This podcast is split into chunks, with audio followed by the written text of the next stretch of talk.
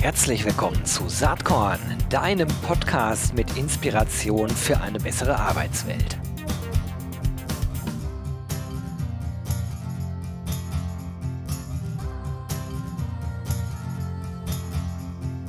Herzlich willkommen zum Saatkorn Podcast. Tja, äh, entscheiden ist ja so einfach. Äh, oder vielleicht auch nicht. Auf jeden Fall hast du dich entschieden, jetzt gerade hier in den Saatkorn-Podcast reinzuhören. Und ich habe einen sehr spannenden Gast heute dabei. Es ist Professor Dr. Philipp Meissner.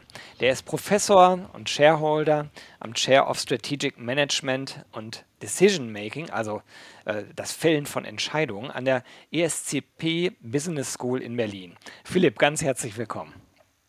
Hallo Gero, vielen Dank für die Einladung. Ja, äh, ist Entscheiden wirklich so einfach? Vielleicht fangen wir einfach mal an, äh, dass du dich kurz vorstellst und dann gehen wir aber auch auf das Thema Entscheiden ein. Wie viele Entscheidungen fällt man eigentlich am Tag? Aber erstmal deine Vorstellung. Was machst du so? Wie bist du überhaupt zu diesem Thema gekommen?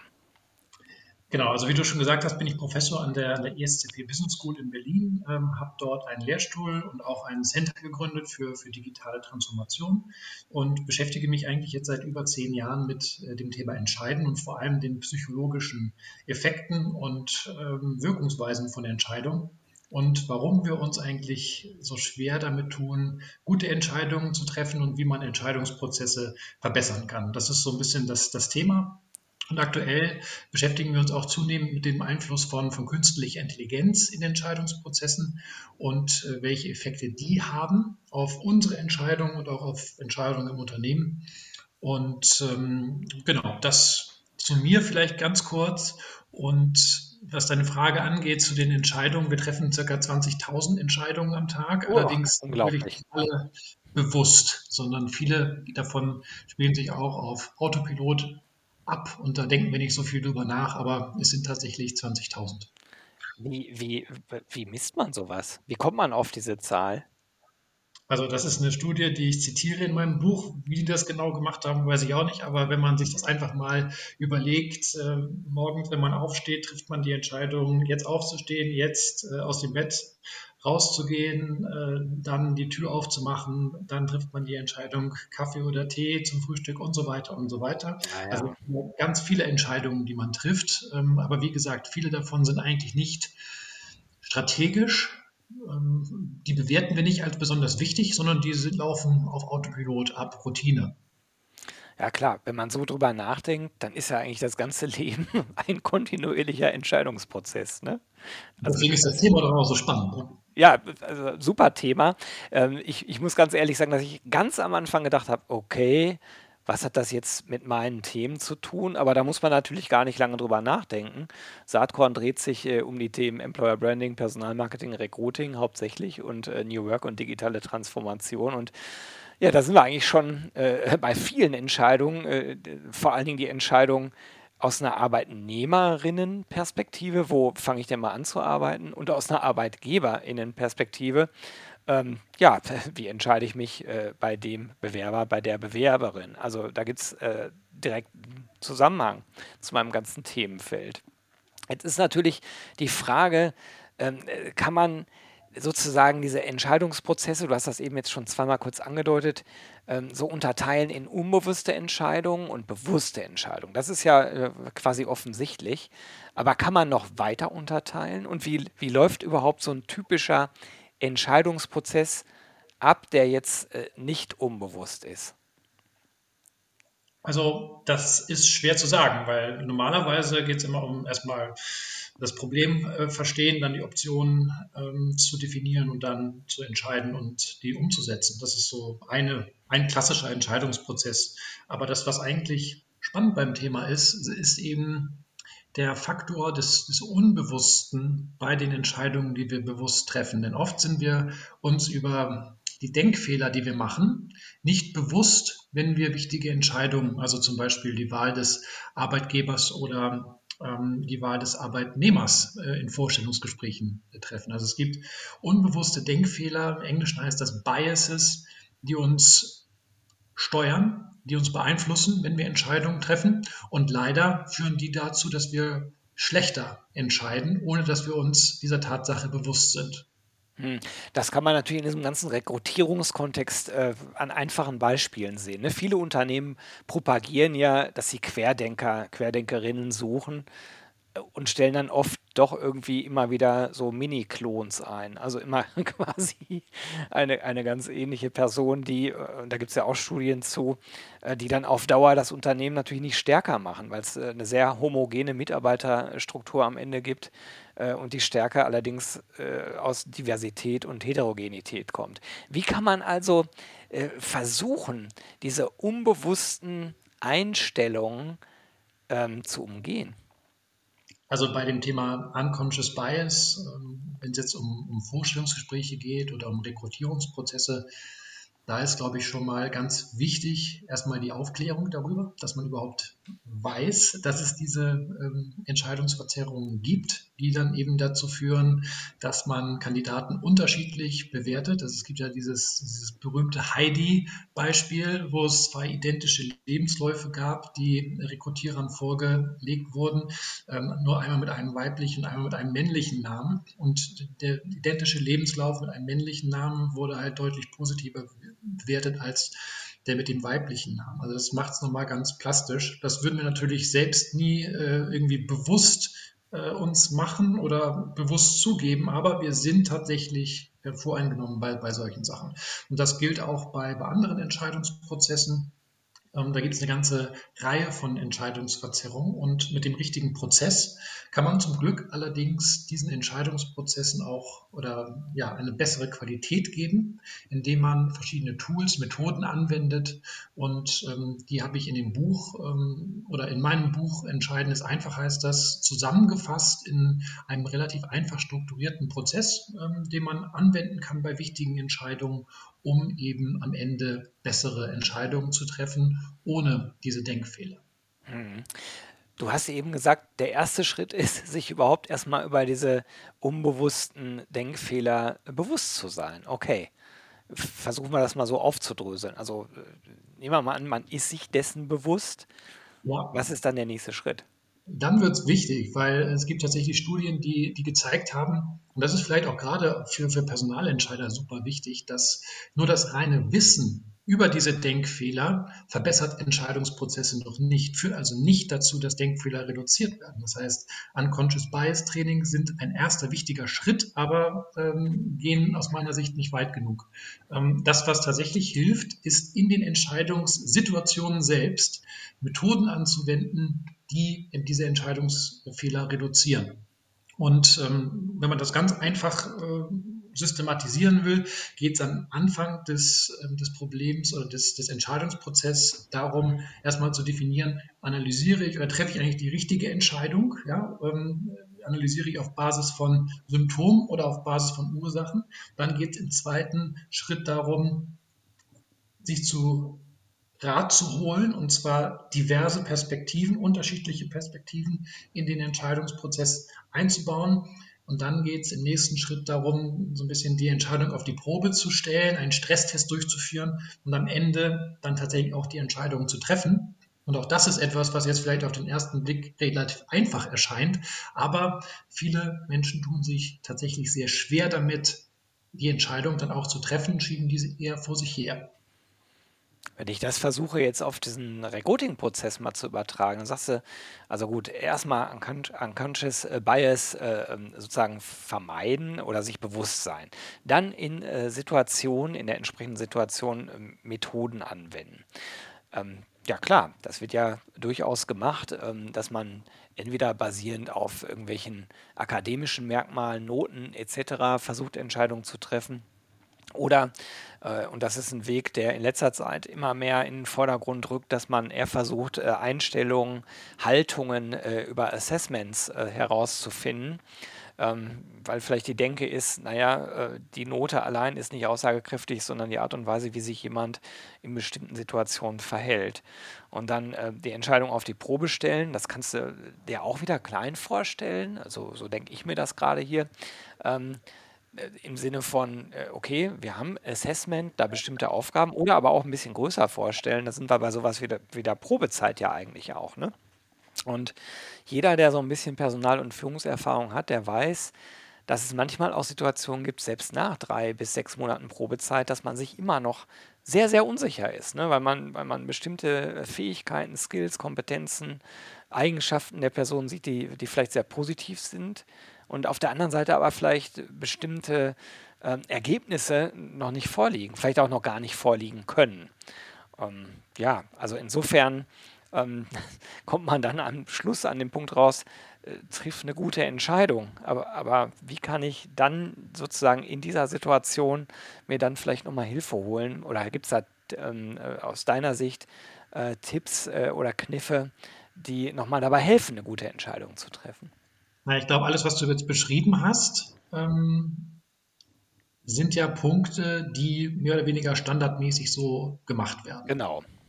Und die Frage ist dann tatsächlich, ist das dann ein, ein guter Entscheidungsprozess, der ohne Denkfehler abläuft? Und ähm, da könnte man ja durchaus auch drüber diskutieren. Also mhm. Nur um dir ein Beispiel zu geben, wenn ich jetzt auf Noten gucke, dann ähm, könnte ich ja besonders ähm, starken Wert auf Noten legen, wenn ich selbst besonders gute Noten hatte ja, in der klar. Schule im Studium.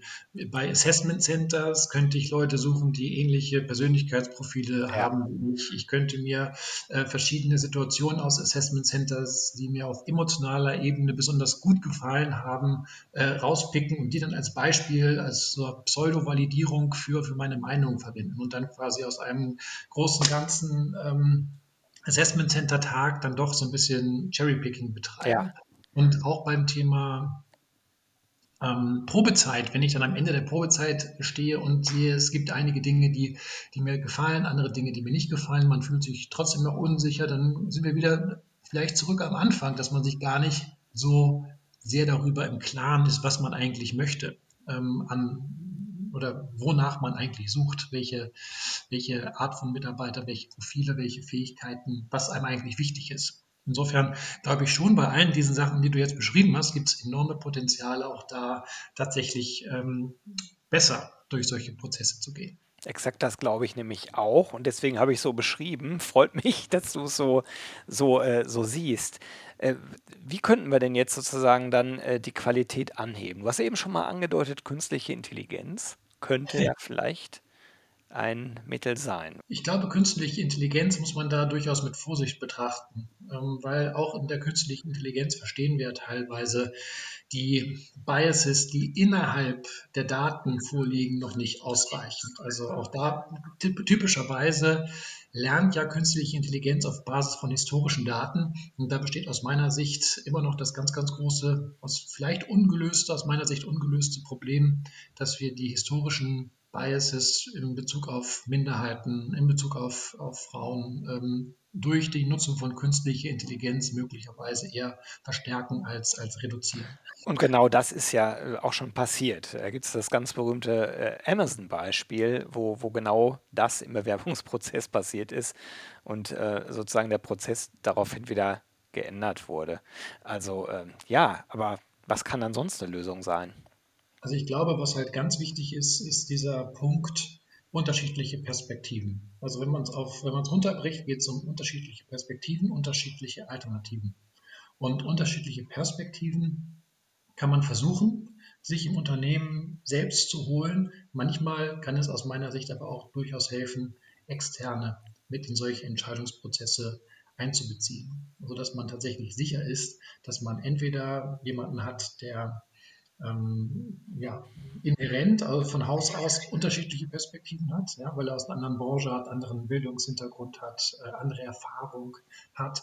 Oder man sucht sich auch bewusst Berater, äh, die man mit in solche Prozesse äh, integriert, die dann eben Devil's Advocate spielen oder die andere, ähm, andere Sichtweisen einfach in diesen Prozess mit, mit einbringen. Ich glaube, bei, bei Google gibt es so, so Kandidaten oder ähm, interne Berater, die bei, bei den Prozessen helfen und die ganz bewusst halt nicht aus der, aus der ähm, Gruppe kommen, in der der neue Kandidat gesucht wird, und damit halt nicht voreingenommen sind, nicht gewisse Incentives haben, dass man jetzt schnell jemanden braucht, um diese, diese Aufgabe zu erledigen, sondern da ein bisschen objektiver äh, drauf gucken ähm, und losgelöster und vielleicht dann auch mit weniger Entscheidungsverzerrung.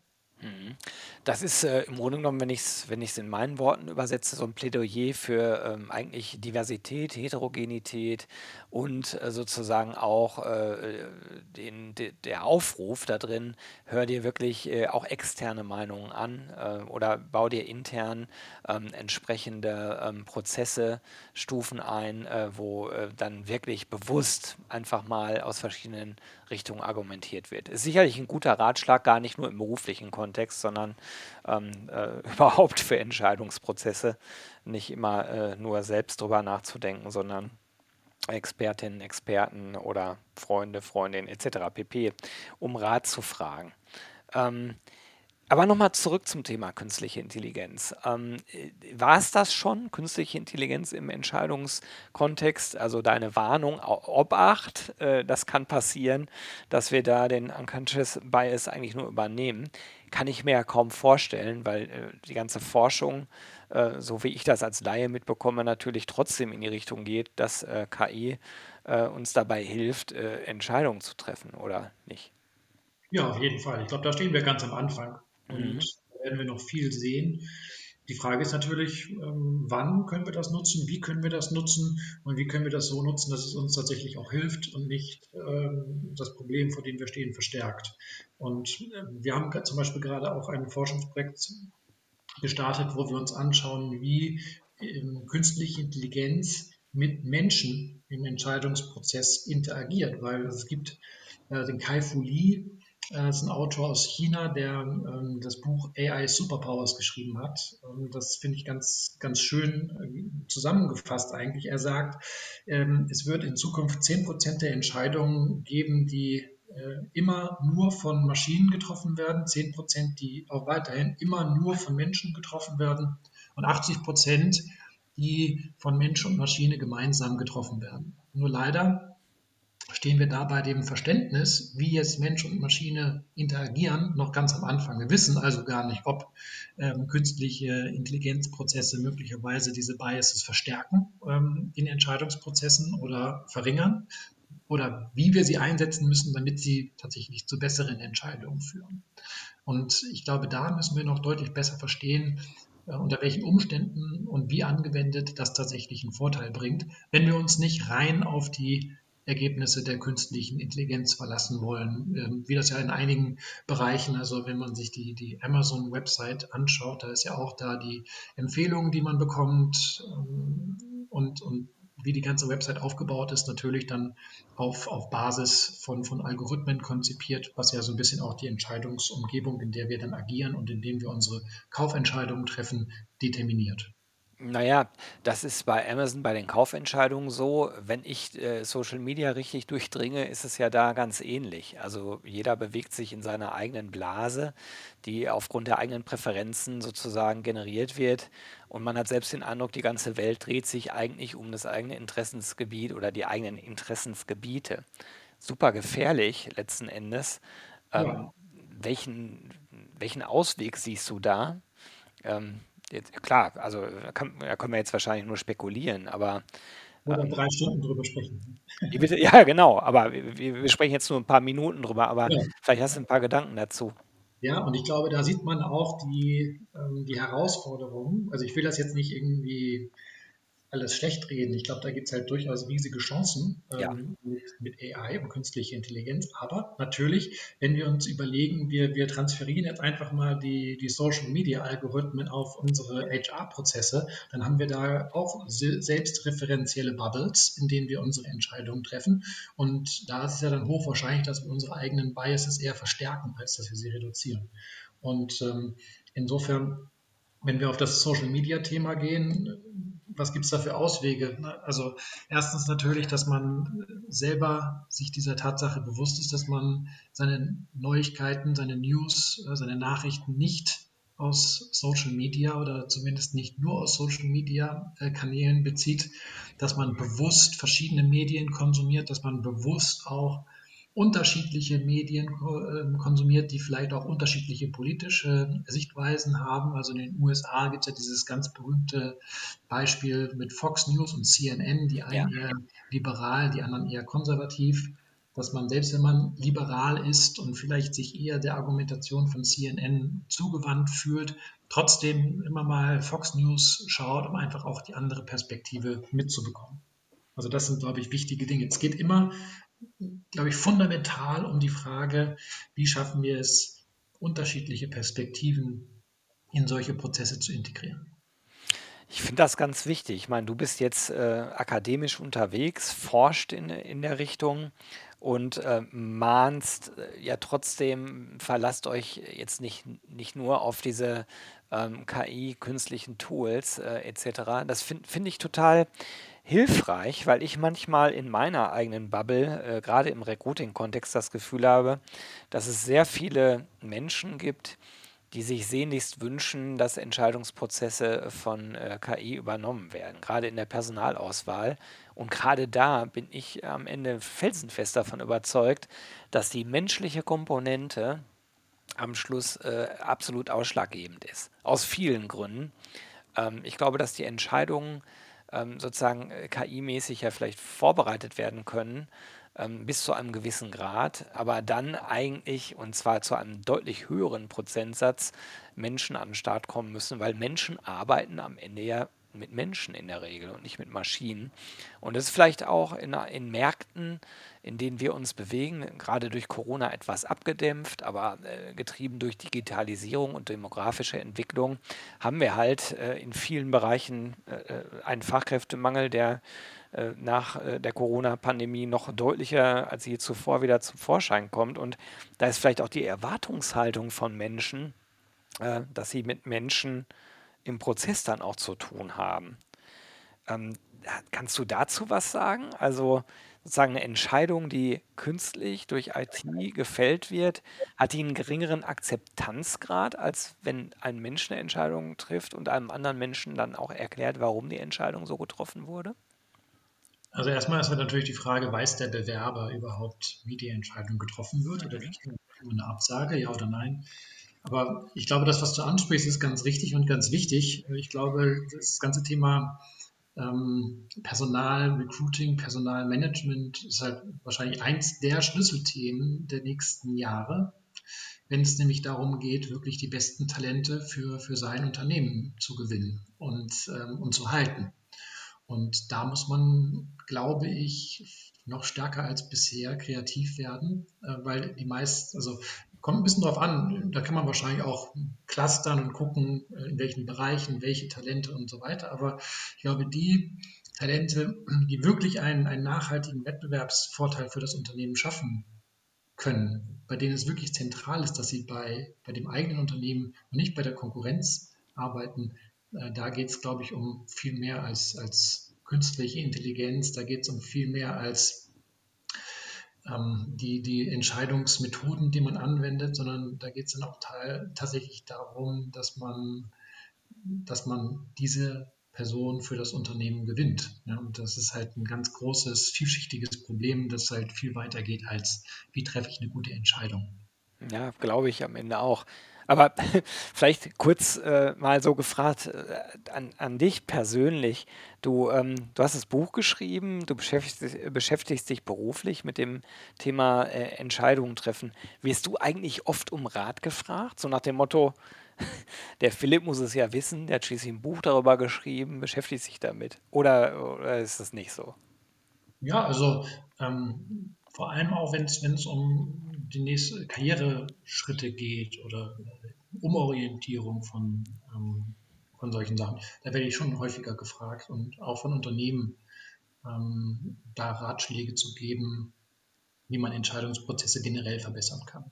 Das ist, glaube ich, auch was Systematisches, was man machen kann in Unternehmen. Ja, cool. Ich kann mir auch vorstellen, dass bei dir da so verschiedene Themen ineinander schwimmen. Du bist Professor, du lehrst äh, und da liegt es auch nahe, dass, dass man vielleicht Studentinnen und Studenten begleitet auf ihrem beruflichen Weg und dann immer mal wieder gefragt wird. Lass uns noch mal kurz ein bisschen über dein Buch sprechen. Ähm, das Buch ähm, äh, ist erschienen im Campus Verlag. Entscheiden ist einfach, wenn man weiß, wie es geht. So heißt das Buch. Ist, glaube ich, relativ schnell zu lesen. Wie ist die Idee zu dem Buch entstanden? Ähm, und äh, ich glaube, es ist ungefähr seit einem Jahr auf dem Markt. Ne? Ja, ähm, ich glaube, ein bisschen länger noch, aber er freut sich weiterhin großer Beliebtheit. Ähm, und vielleicht zu der Idee, also eigentlich sind zwei Beobachtungen zusammengekommen. Das eine ist die Beobachtung, dass ähm, sich ganz viele Menschen einfach extrem schwer tun mit Entscheidungen ähm, und die dann aufschieben, nicht treffen, Angst davor haben. Und auf der anderen Seite hatte ich ja anfangs schon gesagt, beschäftige ich mich jetzt eigentlich so zehn, über zehn Jahre mit dem Thema Entscheiden aus wissenschaftlicher Sicht und habe da festgestellt, dass es einfach ganz, ganz viele Tools und Methoden gibt, um bessere Entscheidungen zu treffen, die sich aber in der Regel in der wissenschaftlichen Literatur verstecken, in Anführungszeichen, ähm, die ja so der Normalbürger eher selten liest. Und da war eigentlich die Idee, jetzt das so aufzubereiten, diese Erkenntnisse, dass sie tatsächlich für jeden leicht verständlich und leicht zugänglich äh, sind und in einen Prozess zu überführen, den man dann tatsächlich auch bei wichtigen Entscheidungen nutzen kann. Hm, hört sich eigentlich so an, äh, als sei das fast so eine Art Ratgeberbuch, den jeder Mann, jede Frau lesen kann, die sich äh, oder der sich mit Entscheiden schwer tut oder einfach mehr darüber erfahren will. Da bin ich natürlich auch total gebiased und natürlich ist das für jeden ein super relevantes Buch und jeder sollte es gelesen haben. Also, jetzt haben wir schon ganz schön viel Werbung gemacht. Sag mal, würdest du denn ein Buch mit in die Saatkorn-Lostrommel werfen, dass wir für, für eine glückliche Hörerin, einen glücklichen Hörer ein Buch verlosen? Vielleicht sogar mit Widmung von dir? Ja, sehr gerne. Das können wir machen. Das ist eine gute Idee. Cool, das finde ich ja mega. Also, wer jetzt Interesse hat nach äh, unserem kleinen Talk hier zu dem Thema, der äh, kann mir gerne eine E-Mail schicken an gewinne.saatkorn.com äh, mit dem Betreff Entscheiden. Und ja, bitte die Postadresse nicht äh, vergessen. Ich würde das Philipp weiterleiten, den die glückliche Gewinnerin. Und ja, dann äh, stellen wir so ein Buch zur Verfügung. Wo wir gerade noch mal über Bücher sprechen, neben deinem eigenen, was natürlich, wie du ja gerade schon gesagt hast, augenzwinkernd eigentlich bei jedem Menschen auf dem Nachttisch gehört. Hast du noch irgendeine andere Inspirationsquelle zu diesem Thema. Ähm, vielleicht, was weiß ich, ein Podcast, ein, ein Blog äh, oder ein anderes Buch, ähm, wo du sagst, das ist äh, auch nochmal richtig spannend zum Thema Entscheidungen treffen. Also ein Buch, das ich jetzt über Weihnachten gelesen habe, was auch erstaunlich viel mit dem Thema Entscheiden zu tun hatte, war das Buch von Barack Obama. Der, also ist natürlich sehr, sehr breit angelegt, über 1000 Seiten, glaube ich, aber erstaunlich viel ähm, redet er auch über die Entscheidungsprozesse, die er angewendet hat bei, bei großen, wichtigen Entscheidungen äh, im Weißen Haus. Und ähm, das fand ich aus einer, aus einer sehr, sehr praktischen Sichtweise extrem spannend und extrem relevant. Ah, danke für den super Tipp. Ich werde natürlich in den Show Notes äh, beides verlinken, in der Hoffnung, dass bald bei vielen Leuten auf dem Nachttisch Philipp Meissner äh, neben Barack Obama liegt. Natürlich nur in Buchform, logischerweise.